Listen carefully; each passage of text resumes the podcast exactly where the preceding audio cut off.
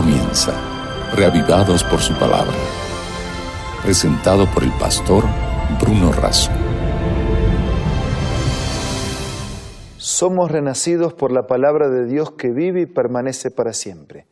Ese es el motivo, la Biblia, la palabra de Dios, la lectura, reflexión y meditación de los escritos sagrados, eso son los motivos que nos convocan diariamente en este reavivados por su palabra para ser alimentados por el pan de vida que produce la palabra de Dios. Para que esto sea así una vez más, pidamos la bendición de Dios. Señor, ahora al abrir tu palabra pedimos que abras nuestra mente para entenderla y aplicarla a nuestra vida. Te lo pedimos y agradecemos en el nombre de Jesús. Amén. En el capítulo 28 del primer libro de Crónicas, nosotros nos encontramos con ese traspaso de David a Salomón, o esa sucesión de Salomón, el hijo de David. Dios había prometido para David un reinado eterno, aunque no fuese en su persona en directo, sus hijos continuarían su reino y a través de Jesucristo, que vino del linaje de David, el reinado de David sería eterno. Dice el capítulo 28, versículo 2, que el rey David se puso en pie y dijo, oídme hermanos míos y pueblo mío. Entonces hace una, una reseña. Él dice, yo tenía el propósito de construir una casa para Dios, pero Dios me habló un día y me dijo que yo había derramado mucha sangre y que por lo tanto yo no iba a construir la casa de Dios, pero que mi hijo construiría una casa para Dios. Yo entendí lo que Dios me dijo, entendí el propósito que Dios me dio eh, al permitirme esa construcción, pero que lo haría a través de un hijo. Él eligió nuestra familia entre tantas para poder hacer su voluntad y para construir y edificar una casa para Él. Por eso dice versículo 6, Salomón tu hijo edificará mi casa, mis atrios, porque yo elegí, he escogido por hijo y yo seré para él el padre. Confirmaré su reino para siempre, y si él se esfuerza en poner por obra mis mandamientos y mis decretos como en este día. Ahora pues, delante de todo Israel, dice versículo 8, delante de la congregación y del Dios que nos escucha, guardad y observar todos los preceptos, para que poseáis la buena tierra, para que la dejéis en herencia a vuestros hijos, después de vosotros perpetuamente. Y David no solo tiene palabras para todo el pueblo, tiene palabras específicas para su hijo. Y tú, Salomón, hijo mío, dice versículo 9, reconoce al Dios de tu Padre, sírvele con corazón perfecto con ánimo generoso. O sea, para servirlo a Dios tiene que ser con corazón perfecto. ¿Cómo es eso de corazón perfecto? Si el ser humano es imperfecto, es decir, tiene que haber sinceridad. La motivación tiene que ser limpia, si no el servicio no sirve. Si el servicio es obligado, si el servicio busca ganancias, si el servicio es deshonesto, no tiene sentido. Un servicio limpio, sincero, honesto, ese es un servicio con corazón perfecto, con ánimo generoso, no hacer lo mínimo, hacer lo máximo, no hacerlo más o menos, hacerlo mejor, porque dice Dios escudriña los corazones de todos y entiende todo intento de los pensamientos. Dice, hay que hacerlo con corazón sincero, con la motivación limpia, porque de todas maneras, si no fuera así, Dios lee hasta los pensamientos y se da cuenta, así que no vamos a poder engañar a Dios de ninguna manera.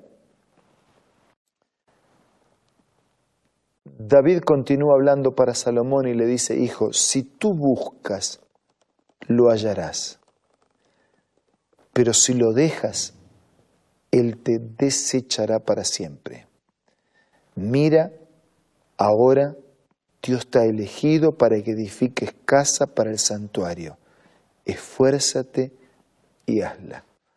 Y entonces David entregó a su hijo Salomón el plano del pórtico del templo, las tesorerías, los aposentos, la sala, todos los planos.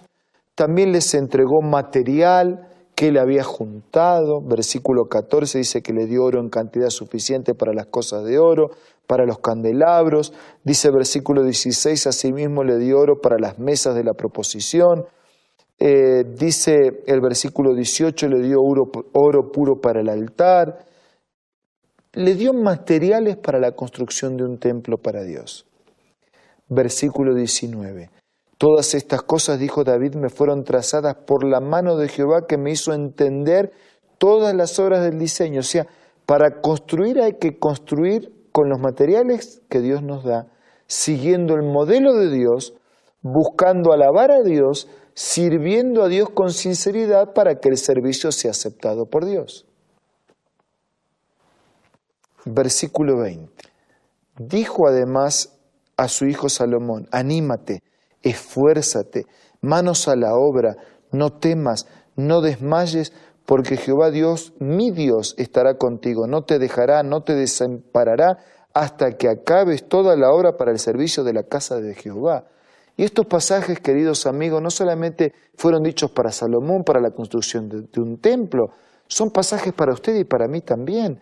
Nosotros tal vez tengamos otra cosa para construir, tal vez no sea un templo, Tal vez estamos construyendo una familia, estamos construyendo una carrera de estudios, estamos construyendo una misión, estamos construyendo una empresa, un proyecto, un objetivo, un propósito. ¿Qué nos mueve? ¿Cuál es la motivación? La motivación está centrada en Dios, lo hacemos como para Dios, lo ponemos a Dios en el centro, eh, usamos los materiales legítimos para construir, para trabajar, para preparar, para diseñar. Seguimos conforme al modelo de la palabra de Dios. Anímate, esfuérzate, pon manos a la obra, no tengas miedo, no desmayes, porque Dios está contigo, no te desamparará hasta que termine su obra. Usted ya vio a muchas personas que comienzan una empresa un proyecto, un edificio, una misión y la dejan a mitad de camino, tal vez porque construyen solos, tal vez porque no usan los materiales legítimos, tal vez porque no siguen el modelo del plano de la palabra de Dios. Usted ya ha visto muchas cosas que se quedaron a mitad de camino. Ajá, usted también tiene en su vida cosas que quedaron a mitad de camino. Nunca es tarde. Siempre podemos, aún sobre las ruinas, reconstruir, retomar proyectos, recuperar sueños y alcanzar las metas que un día deseamos para la vida.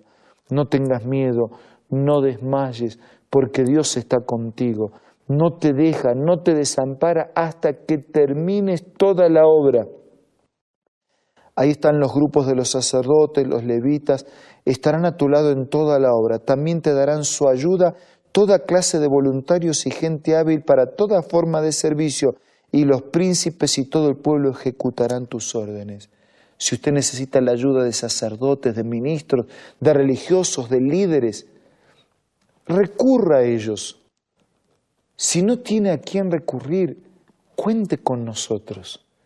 De alguna o de otra manera podemos, a través de los contactos, o a través de algunas de nuestras personas amigas cercanas a donde usted está, ofrecer una ayuda para que usted edifique lo que tenga que edificar, construya lo que tenga que construir. Sepa que por sobre toda empresa, proyecto, misión, objetivo, propuesta o proyecto de la vida, lo mayor que hay para construir es un carácter que pueda heredar la eternidad. Una vida que glorifica a Dios. Un templo, esta vida como un templo, para que Dios pueda estar presente, para que eso se note en su vida, para que se note en la vida de los demás. No tenga miedo, no desmaye, use recursos y materiales legítimos, construya, construya bien, sólido, fuerte para enfrentar las luchas, para testificar del amor y del poder de Dios, para que Dios viva siempre en su corazón, para que usted sea feliz, para que sea una persona fuerte y para que un día podamos vivir en la casa de Dios para siempre. En el silencio de este momento, en los momentos de oración, hable con Dios y exprese su necesidad ante Él. Querido Dios que estás en el cielo, así como Salomón construyó el mejor templo, nosotros te ofrecemos nuestra vida y pedimos ayuda para que nuestra vida pueda ser el mejor templo donde tú puedas morar. Y que tu morada no solamente nos llene de perdón y paz, sino de fuerzas para llevar las luchas de cada día y sobre todo de esperanza para que un día compartamos contigo la eternidad. Bendice a todos nuestros queridos amigos. Danos tu abrazo en este día.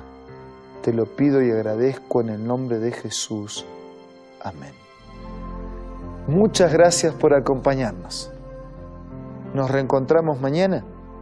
Claro que sí, si Dios así lo permite, para seguir siendo reavivados por su palabra. Esto fue Reavivados por su palabra, presentado por el pastor Bruno Razo.